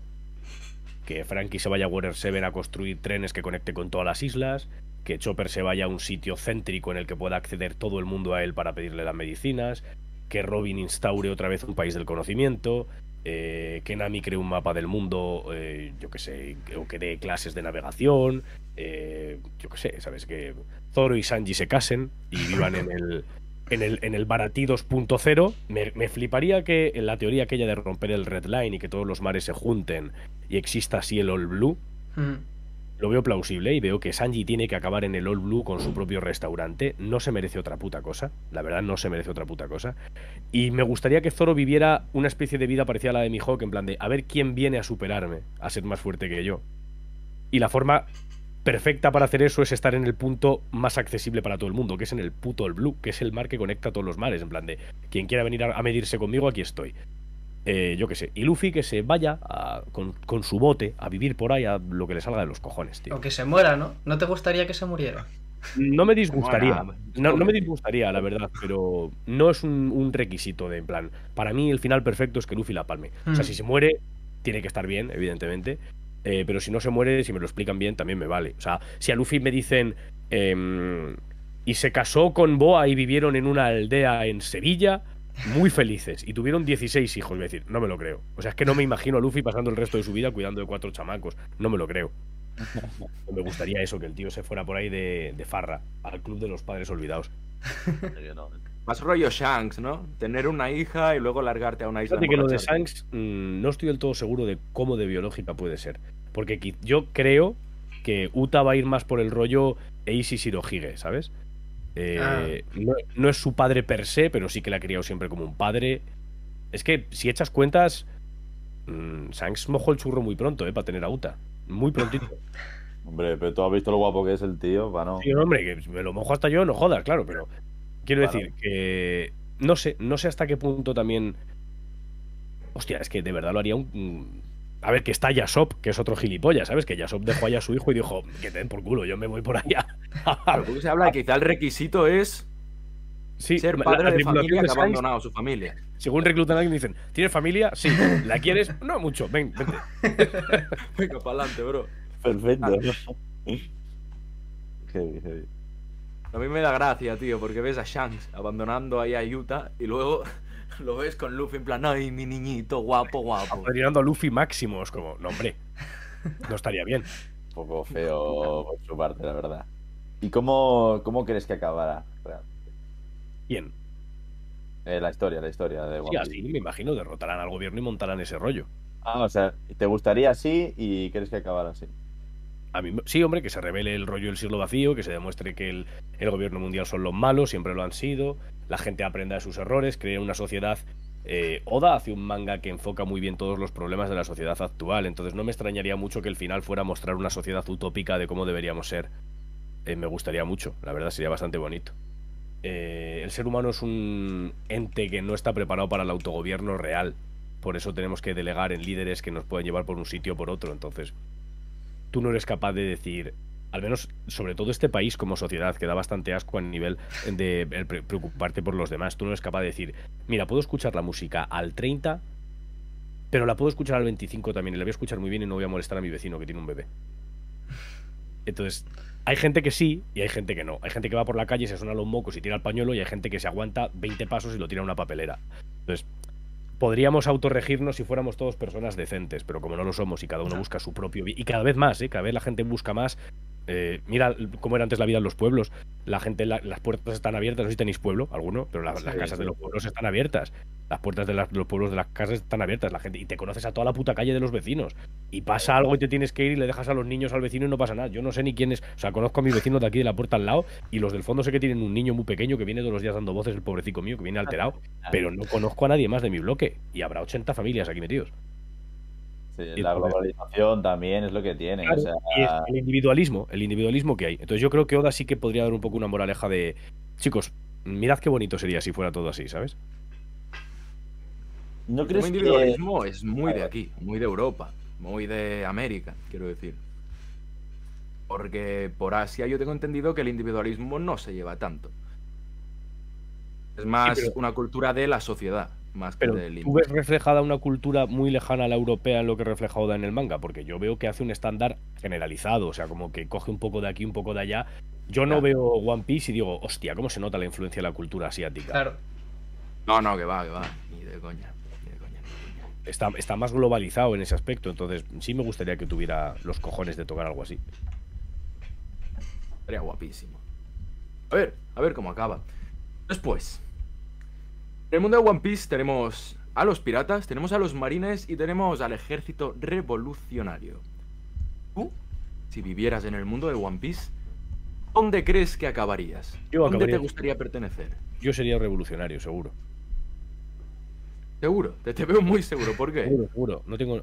Porque no se me da muy bien eh, asumir una autoridad impuesta y de una forma... Eh, mira, para, que os hagáis una idea. Eh, yo vengo de un linaje, un linaje familiar en el que la gran mayoría, eh, bueno, no todos, pero bueno, eh, han servido en las fuerzas del orden. Y yo tenía oportunidades claras de meterme, de enrolar en cualquier lado, ni de coña. Porque no es algo que case conmigo, yo no me veo... me cuesta morderme la boca cuando me dice algún jefe y sé que no tiene razón. Imagínate en el ejército, ¿sabes? No, no podría. Entonces la marina la descarto por completo. Eh, entiendo el concepto de ser un pirata como algo de dependes única y exclusivamente de ti y de tus compañeros, y la tradición está a la orden del día. Soy una persona que valora un montón la lealtad y la amistad. Entonces, me parece que también para conseguir las cosas no podemos intentarlo conseguir todo como individuo. Yo soy muy bueno haciendo algo y a lo mejor soy pésimo en otra cosa en la que tú eres muy bueno. Entonces, juntos como equipo podemos tener mejores resultados que si yo lo hiciera solo. Eh, yo puedo grabar 20.000 vídeos y no tengo el tiempo para editar, cuando tenga dinero para permitirme un editor, desviaré ese trabajo a un editor y le diré, edita tú los vídeos. Y en vez de subir tres vídeos a la semana, subiré seis. Entonces, yo creo que en ese concepto, como pirata, tendrías que depender de tus cuatro o cinco colegas y no vas a tener ese respaldo. O sea, que las vas a tener muy putas al principio. Pero siendo un revolucionario, entre que, mira, pasas más desapercibido, eh, vas con un perfil bajo, consigues las cosas sin, eh, ser el objetivo central que sí, que los revolucionarios tienen recompensas. Pero a mí no me gustaría ir por ahí por la calle valiendo mi cabeza mil millones. Yo no iba feliz, yo no dormía. Es complicado. Claro. Siendo un revolucionario raso, random por ahí, no te conoce ni tu puta madre. Y tienes a 40 colegas más. Entonces, pues mira, de puta madre, ¿sabes? Y, encima le das por el culo a, los hijos de la gran puta, que está muy bien. Eso, eso siempre es bueno, tío. que tú no harías como Luffy, ¿no? Que ve su recompensa por primera vez y lo celebra. Yo me cagaría en la, en la puta. Yo veo que mi recompensa... más como la de Nami, la normal, vale. Yo, yo, veo que mi recompensa de me voy dos años inactivo, vuelvo y me suben mil millones y digo, pero tío, por favor, por favor, vengo muy cascado de déjame en paz, claro, déjame. Acabo de llegar, joder, déjame que la líe y luego ya me sube la recompensa, no me hagas esto. Ya, por tomar caipiriñas en la playa, me vas a subir la recompensa, colega. La puta madre que te parió. Hostia, revolucionario. No sé por qué pensaba que ibas a decir pirata, eh, tío. Es que tenemos el concepto de pirata como los muy guara y en verdad no es así. los muy son más un poco como revolucionario, ¿no? En el sentido family Friendly. Los muy son family friendly. A mí eh, la historia de la piratería me encanta, me parece súper guay. Además, nuestro país está muy arraigado a la cultura de la piratería. Porque fuimos la flota más imponente de la historia. Pero es una vida muy jodida ser pirata. ¿eh? ¿eh? sabéis que, por ejemplo, en los barcos piratas había ley seca? No se podía beber alcohol. Mientras el barco estaba en alta mar. ¿En serio? Sí. ¿Tú sabes qué pasa si bebes mucho alcohol? Pues que te Te emborrachas, ¿no? marea. Que te marea. Coges- Te coges un pedo y al día siguiente Deshidrata. con la, con la resaca Ah. estás deshidratado, exactamente. Y el agua era un bien súper preciado en alta mar. No me puedo permitir que Pedro y Juan estén súper mamaos y vengan de resaca a ventilarse un barril y medio eh, porque me joden la travesía, me joden una semana de agua. Mm. Entonces había ley seca en los, en los barcos piratas para que la gente no hiciera mucho el mamarracho. No es tan divertida la vida pirata como te la cuentan. Y, y ahí olía que apestaba, chaval. O sea, y había que comer ratas. Le tengo unas con las ratas que no puedes. Eh, no, no, no, no. La vida pirata es, es jodida. la vida pirata no es vida mejor. No. Es una, es- una vida, bueno, pero no es la vida mejor. Depende cuál de. Claro, si al revolucionario, ¿eh? Yo, chicos, ya no quiero ser pirata, me ha convencido. Pues nada. Mira que tú eres muy de irte por ahí un poco a la aventura, ¿eh? Pero. Ah, claro, pero con cervezas. Yo sería como Ace, con su barquito de fuego y a su puta bola. Venga, así vale, Claro, sí, así vale. Sí, ¿no? Pero más realista ya con las ratas y la ley seca, no, a mí eso no me va. ¿eh? Cambiar todas- todo. Las ratas vale, venga, te acepto ratas, tío. Pero la ley seca, Total, eh, total. Sí, no, sería, sería infumable, tío. Me, me pego un tiro. Segundo día de pirata y me he suicidado ya. Bueno, sería lamentable, la verdad, pero. Pero revolucionario también. Que a mí no me mola tanto, en verdad, ¿eh? Yo lo pienso y digo, pues la aventura. O sea, revolucionario no veo tanta aventura. Que puede ser que sí, pero realmente. Al final estás. Digamos, en contra de, de- de- de todas las leyes esta- establecidas, ¿no? Pero yo necesito ese factor de aventura, ¿sabes? Que te proporciona el ser pirata. A ver, si nos ponemos realistas, obviamente yo no quiero ser ni revolucionario, ni pirata, ni, ni nada. Yo me quiero quedar en mi casa, tío. Yo estoy muy tranquilo en mi casa. Yo, yo estoy en Whole Cake haciendo pan con pudding. Claro, claro. y- A gusto, ¿no? Ahora- los de relleno que están por ahí, Yo en mi casa. que está en la panadería, el panadero, Sí, sí, el sí. personaje sí. que tiene una frase y no aparece nunca más, ese El, quería el ser. que pregunta, el que pregunta el ¿Dónde escondiste tu tesoro, rey pirata? Ese sería yo en el universo de One Piece. Yo diría, el La gilipollas. persona más. Pero sí, sí. ¿Y Sí. qué personaje te. ¿o ¿Qué personaje te gusta más? Ojo, ¿eh? Mi ¿Con qué personaje... personaje tú te sientes más identificado? Ah, eso es más complicado. Mi personaje favorito es Shanks, pero no me siento identificado con Shanks. Con el personaje con el que más identificado me siento, posiblemente. posi- posiblemente sea Frankie. Posiblemente. ¿Por qué Frankie? Mm, no sé, hay muchas cosas que hace o dice Frankie que cuando las veo digo, habría dicho lo mismo, tío. sí, me siento como un I feel you, bro. ¿Sabes? Cuando dice, lo siento como muy, muy. ¿Ves el típico colega con el que estáis de fiesta y te sigue el rollo enseguida sin necesidad de decirle tú nada? O, Ajá. y dices, aquí somos almas compatibles, ¿sabes? Pues tengo esa sensación mucho, mucho con Frankie. Posiblemente podría decirte que con el que más identificado me siento es con Frankie. Sí que es verdad que no es el anime con el que te pueda sacar un personaje con el que de verdad me sienta identificado 100%. Hay otros animes que digo, hostia, este personaje... eh, tengo, un- bueno, hay, eh, en Kimetsu, mi cuñado dice que hay un personaje que está escrito para mí. Es- porque- Inosuke.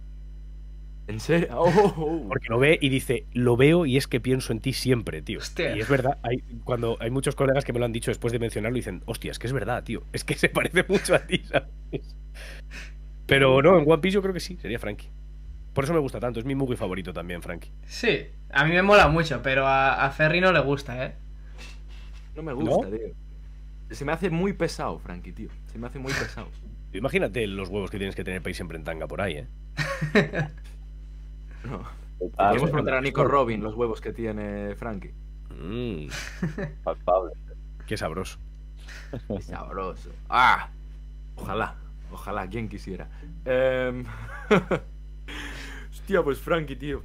Por el tema Yakuza, ¿te sientes identificado con la Yakuza también? Mira, ¿sabéis que estamos haciendo un proyecto de rol los creadores de la comunidad de One Piece? ¿Sabéis, Mm. ¿Sabéis lo que es el role piece, no? ¿Lo habéis visto? Sí. Eh, mi personaje- Yo no, infórmame. Eh, el Roll Piece es un. Crearon un juego, eh, en plan Dungeons and Dragons, ¿vale? Un rol tradicional de dados y fichas y el rollo, pero inspirado en One Piece, que se llama Punk Unleashed.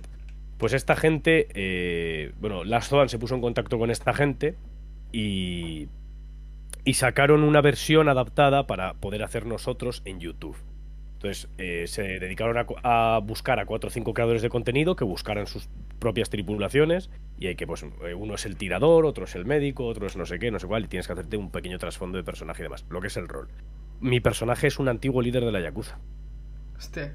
Hostia. Es un, es un gran hombre calvo y es un antiguo líder de la Yakuza. O sea que te mola el rollo, ¿eh? Sí. A ver, a- aparte, el rollo de la Yakuza está. eh, Es, o sea, a ver. Es, son criminales. macarra, pero está lo familiar. No, pero digo, la, la Yakuza hay que. La gente. No, qué guay, no. O sea, son asesinos, son criminales. Claro. eso, ahí, vale. Pero sí que tienen conceptos muy interesantes. Eh, por ejemplo, ¿sabéis eh, el ritual que hacen Ace, La- eh, Ace, Sabo y Luffy de las copas de sake? Mm. Eso es un ritual yakuza. De hermanarte dentro de una familia de los yakuza, pasar. Tú bebes copas con el jefe de esa yakuza. eh, bebéis una copa de sake para que eh, tú sepas que estás a su cuidado y él sepa que estás a su servicio. Y ese ritual se llama Sakazuki, que es como se llama Akainu. Hostia. Hay cosas muy curiosas en la, en la Yakuza. Es, es una lectura bastante interesante.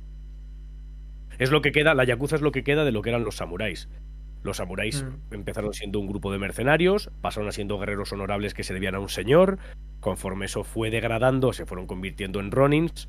Ese concepto de hermanamiento y unirnos y estar aquí para conseguir X se volvieron a volver, se volvieron a convertir en mercenarios y eso derivó a la Yakuza con el pasar de los años y los años. Javi, me parece que las Yakuza sean los descendientes. Los samuráis, eh, tío. Ah, qué degradado está todo. Me pongo triste. Qué asco. Eh, hostia puta. A ver, vamos a hablar algo que puede ser un poco complicado porque es un poco más abstracto. Tema valores. ¿Qué valores te ha aportado a ti eh, One Piece a nivel personal? Ya no los que intenta aportar la serie, que esos digamos que son fácilmente visibles, sino a ti a nivel personal, ¿qué valores han influido en tu vida?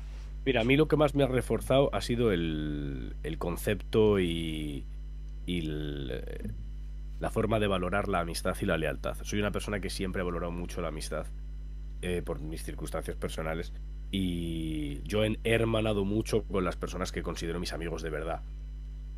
Eh, de hecho, mis mejores amigos para mí son, como, bueno, y me refiero a ellos como mis hermanos. Siempre eh, mis dos mejores amigos son, digo, va a venir mi hermano no sé quién. Y llegan y ven que es negro y dicen... Sí, que a la gente es un poco... Y le decimos, sí, bueno, una historia un poco rara, mamá, que no sé qué, tal. Y la peña se queda... de- al principio se lo creen, luego ya nos descojonamos y decimos, no, no, tal.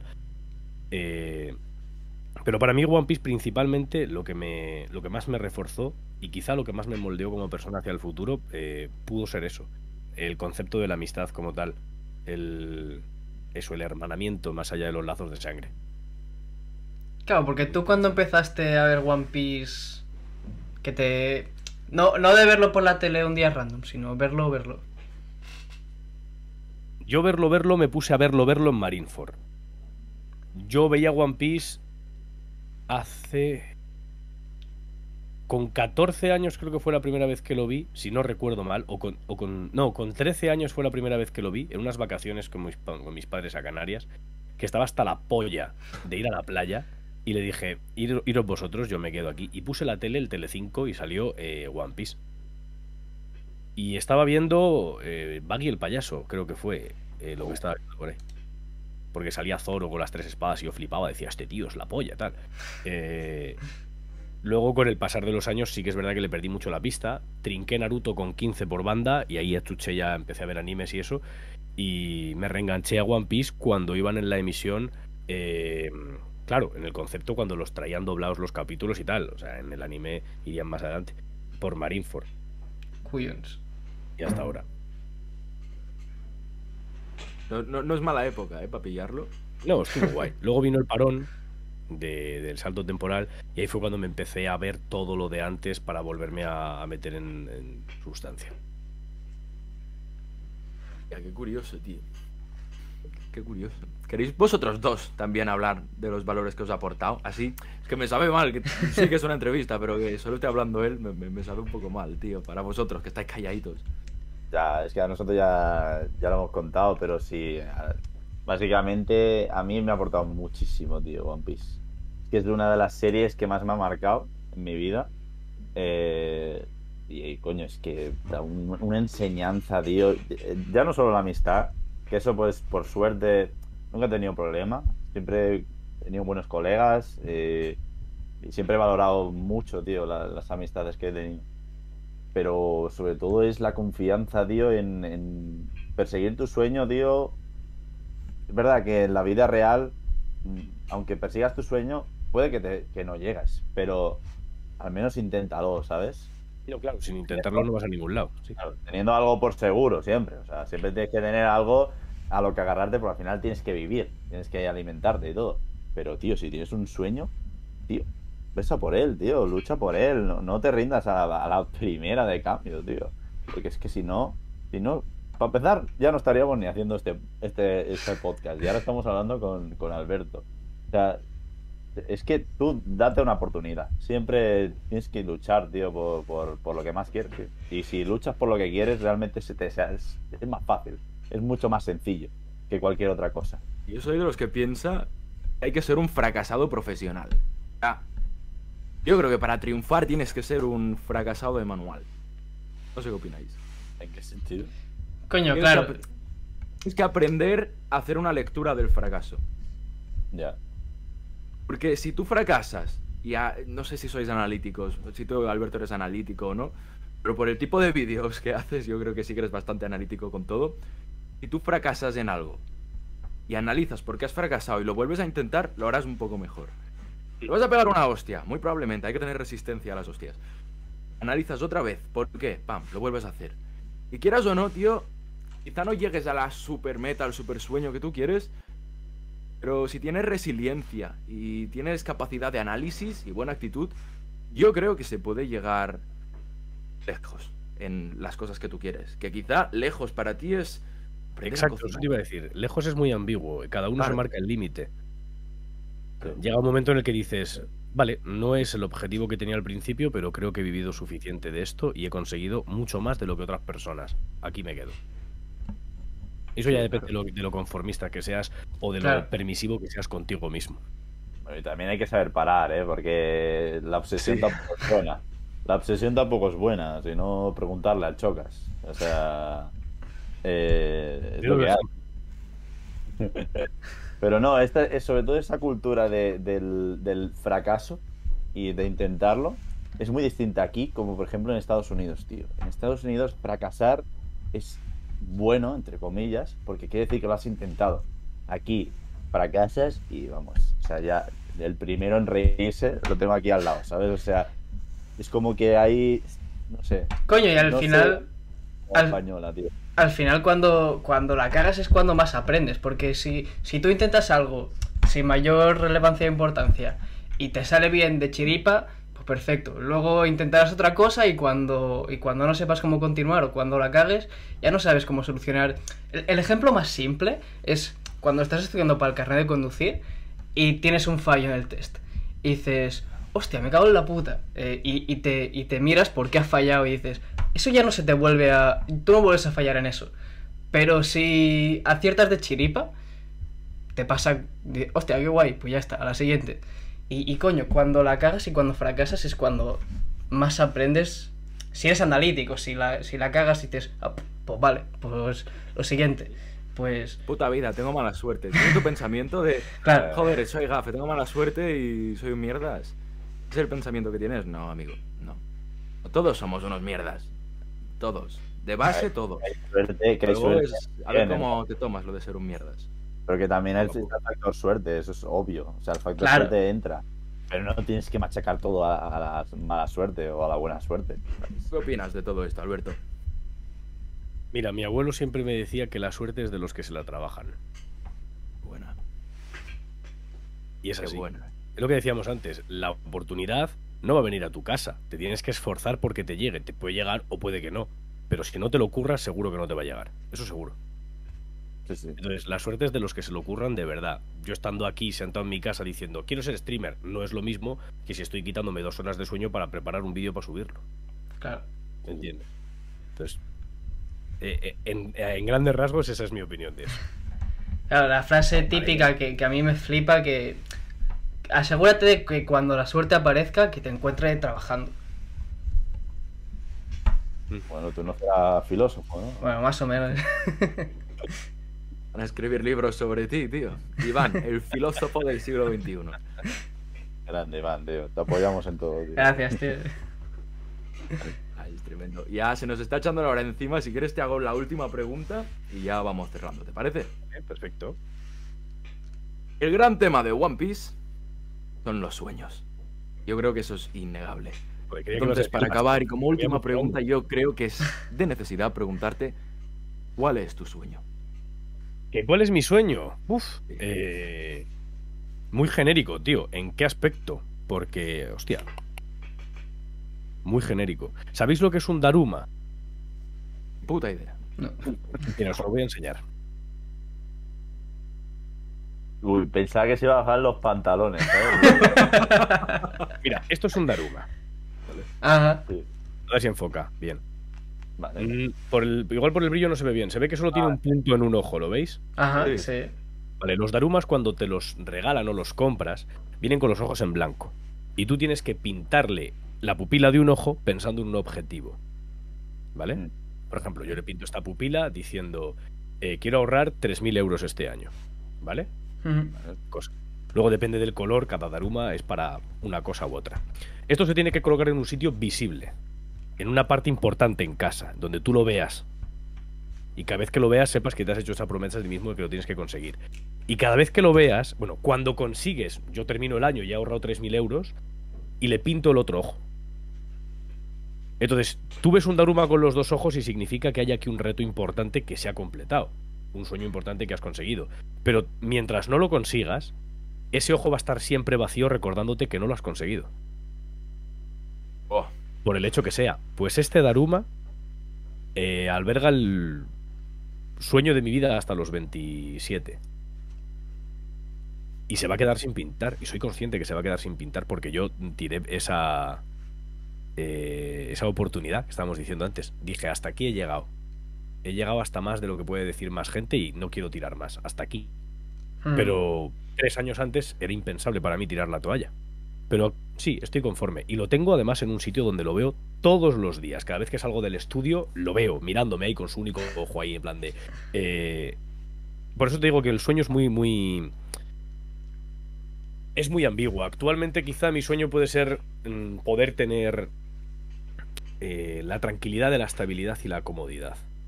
Vivimos en una relación en la que un trabajo estable es muy complicado. Yo tengo la suerte de que tengo un trabajo estable. Desgraciadamente, al coste de trabajar muchas horas, pero me gustaría eso, poder tener un horario un poquito más tranquilo, volver a currar ocho horas y tal. Disfrutar más de, de mi novia, mi perra. No tengo previsión de, de tener hijos, pero si vienen que vengan. No sé, quiero tener, en realidad, mm, soy muy tranquilo en ese aspecto. No busco. Quiero ser el mejor streamer, youtuber de One Piece de mi generación. Quiero ser el. No, yo quiero tener una vida tranquila. Quiero que a la gente que está conmigo no le falte nada y poder estar tranquilo y sobrellevar la vida el mayor tiempo posible disfrutando de la, la gente que, que tengo y que no me falte nadie durante mucho, mucho tiempo. Coño, o sea, al final, al final es algo simple, pero que para empezar no es sencillo de conseguir. No es fácil, claro, no es fácil. Pero son cosas que también creo que un sueño tiene que ser realista. Yo no puedo soñar con ser el nuevo Michael Jordan, lo que decíamos antes, ¿sabes? No puedo soñar con ser el nuevo Michael Jordan porque ni se me da bien el baloncesto, ni soy alto, ni he tenido una proyección deportista, eh, deportiva, perdón, para hacer tal cosa. Pero sí que puedo soñar con decir, bueno, quiero tener la posibilidad de, mm, yo qué sé, dentro de 10 o 15 años, decir, bueno, estoy brindando una, una estabilidad a mi familia, a mi madre no le va a faltar de nada tampoco porque me puedo encargar, no digo tampoco ir sobrado, holgadamente, pero bueno, mm, tranquilo. sí, con estar a gusto, eh, llegar a casa y estar tranquilo y no tener que comerme la cabeza con números ni con rollos, estoy, estoy Mm. bien. ¿Y ¿Crees que puede, puede ser compatible eso con el crear contenido de One Piece? ¿Crees que puedes conseguirlo creando contenido de One Piece? Yo creo que las, eh, las redes sociales, el convertirte en creador de contenido, eh, ahora mismo está en un auge en el que si eres, si no eres muy inteligente, te puedes creer que puedes vivir de esto.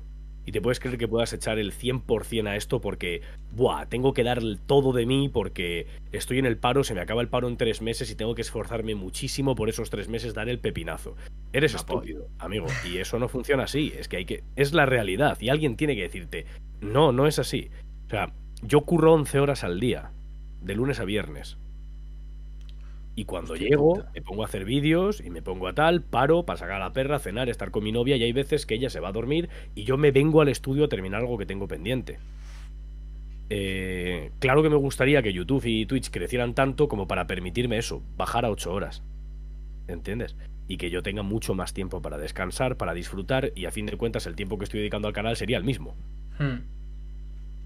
Eh, pero no creo que se pueda. Muy pocas personas de verdad pueden permitirse el lujo de. Y desde luego, eh, son gente que no está encasillada ni encerrada en algo. Claro. Si yo quisiera darle una proyección a esto de futuro, de tengo que vivir de esto, tengo que sacar el éxito de esto, no estaría concretamente siendo un canal de anime y que concretamente solo va a hablar de One Piece. Sí que en Twitch ahora vemos alguna otra serie y tal. Yo qué sé, me haría un canal de curiosidades varias, videojuegos, manga, anime y hablar de lo que, lo que tercie. ¿Por qué? Porque das a más público, gustas a más gente, te mueves más y es más sencillo, entre comillas. Pero no creo que, que YouTube ahora mismo, no creo que nadie tenga, hay muy poca gente. Tú mira toda la cantidad de creadores de contenido de One Piece que hay a nivel España y el único que de verdad, único España que de verdad vive de su contenido de One Piece es el quinto. Claro. Y no se limita a crear contenido. Y no sé si también Gol Nakama, porque sé que. mm, Es que no, los, no lo sigo mucho, pero sé que Quinto, porque me llevo muy bien con él, somos colegas de hace un montón de años. Él vive solo, mantiene sus cosas, se paga sus cuentas. No sé cómo es la vida de, de Gol Nakama. Pero, por ejemplo, yo siempre está el meme de la comunidad de que Royal tiene mucha pasta, pero Royal no hace contenido. Ya. Royal hace mucho que no hace contenido. Tiene el podcast y suben esas cosas, pero son cinco personas. No es, no es un beneficio íntegro para él, Claro. ¿entendéis? Entonces, hay que ver esa, esa realidad. ¿Cuántos de verdad eh, creadores de contenido de One Piece conoces? Te vienen a la mente más de 15. O más de- y luego Fácil. te pones a mirar más, que son más menos reconocidos, canales más pequeños, somos cientos, cientos. ¿Y cuántos viven de eso? Dos. Como La ciencia cierta. Sí. Pues hay que tener esa realidad en mente. ¿Puedes llegar a ser uno de esos dos? Puede. Cuanto más tarde pillas una obra, menos posibilidades tienes, también te lo digo. Te Sí. digo, se acaba, se acaba, papi. Porque, claro, porque no, pero porque ya está el camino recorrido por los demás. Sí, sí. Y la novedad ya no la te la llevas tú. Ahora sois 40, antes seréis 3. Entonces, pero bueno, creo que es, eh, eso no te tiene que desanimar a, si de verdad quieres hacerlo, a hacerlo. Pero tienes que ser consciente de, no puedo dar el todo por el todo de mí eh, 24 horas aquí en el canal metido sin buscarme un curro, sin bueno, descuidando mis amistades, mis relaciones, mis no, no. ¿Por qué no? Porque al final, mira, había eh, una frase de un tema eh, que decía, eh, ser el mejor, pero a cambio de qué. Luego te lo digo yo, amigos tres, tal, bueno, pero ser, ser el mejor a cambio de qué. Puedes esforzarte por ser el mejor y otro, otra frase de, de un tema de Cruz Cabafuné que dice, eh, me da miedo, no sé cómo era la frase exactamente, dice, me da miedo que esto funcione, que de verdad lo consiga y al final tenga que celebrar yo solo esta victoria. Porque la gente por el camino la vas descuidando y la vas dejando atrás. Mm. Entonces, eh, es importante ir a por tus sueños, pero lo que decía antes, eh, Paul, tienes que tener en mente Con cabeza. Esta base en la que me estoy agarrando y luego ya por encima, bueno, si cuaja y tengo la suerte de que cuaja, guay. Llega un momento en el que te das cuenta de decir, hostia, es el momento de, de echar bien de carne aquí en el asador, a ver cómo funciona y a ver cómo respira. Te puede ir de puta madre o puede que te vaya para atrás y vayas peor. Claro. Y aquí regimos este podcast, tío. Y ya, ya, que te tienes que ir. Regimos este podcast con los seguidores.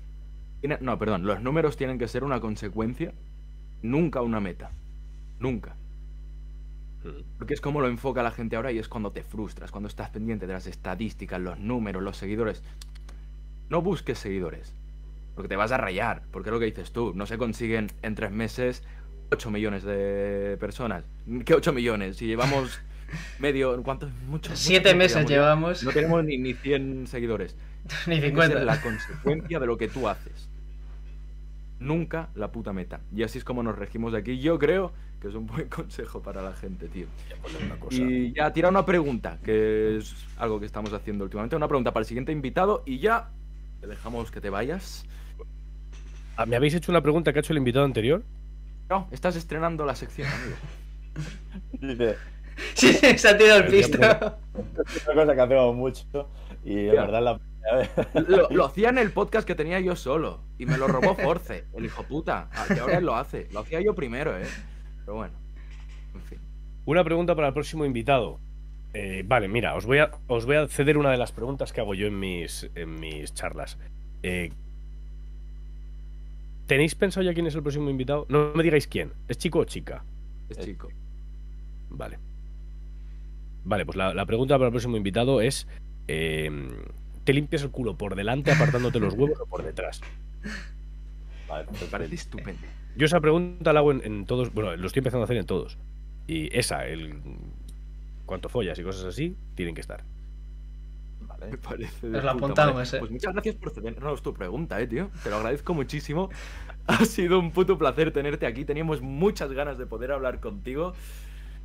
Si quieres despedirte y ya cerramos el de esto. Sí, yo quiero decir, los calvacamas que estén por aquí por el chat, acabo de mandar un aviso de todas formas también al, a la calvomunidad para que os peguen unos follows, espero que suban, porque cuando he empezado aquí con vosotros no sé cuántos teníais, ahora sois casi 40 y espero que sigan subiendo. A ver si, a ver si llegáis eh, antes de que acabe la próxima semana a 50 personas, que estaría de puta madre, así podéis tirar al afiliado. Afiliado con 50, ¿no? Creo que estoy bien. Sí. 50 con 50. Con 50. Pues sí, mira, 39, chicos. Eh, si estáis por aquí, dadle a seguir a esta buena gente. Llevan siete meses currándose un podcast sin desfallecer y sobre todo sin desalentarse, lo que he dicho antes, por los números, por no rayarse. Y eso es importante. Eh, nada más, eh, me parece muy importante crear comunidad, charlar entre todos. Yo siento mucho no haber podido venir antes. La verdad es que mm, no, no tengo ningún problema en colaborar con nadie que, mm, que me caiga bien. En vuestro caso no os conocía, pero me habló Jimbe de vosotros y estuve charlando un ratillo, un ratillo con él. Me, me estuvo contando un poco. Me dijo, oye, estos muchachos quieren invitarte tal. Y dije, ¿qué tal son? ¿Cómo respiran? Y me dijo, mira, pues tal, tal, tal. Y dije, vale, vale, pues diles que sí, bien. Y no me he decepcionado, desde luego. Ha sido una charla muy entretenida, muy curiosa. Siento no haber podido estar más también, de verdad. Eh, y siento haberos mareado tanto, porque os he mareado un montón. En Ah, plan, no te este domingo, no, el siguiente, no sé qué, tal. De verdad, os pido perdón. Y, y nada, os deseo muchísima suerte. Espero que mm, me llaméis dentro de un tiempo y seáis 3.000 personas como poco. Aquí. Ojalá, ojalá. Muchas gracias, eh. Se agradece un huevo, tío. tío. Sí, sí, Luego sí. os, os- os recom- ¿Esto se queda resubido? Sí. Sí, lo subimos a YouTube. Esto, sí, será a Spotify y a YouTube. Vale, pues luego me mandáis lo que sea y cuando lo tengáis publicado lo comparto yo por ahí para que la gente que se lo haya perdido que lo pueda ver, porque es una entrevista chula. Vale, tío, muchísimas gracias. Y espero volver a verte por aquí porque teníamos el guion y se nos han quedado 800 temas, sobre todo de lo personal por hablar. Así que muchísimas gracias, chavales, y nos vemos la semana que viene con manga. Hasta Yes. luego. Adiós. 南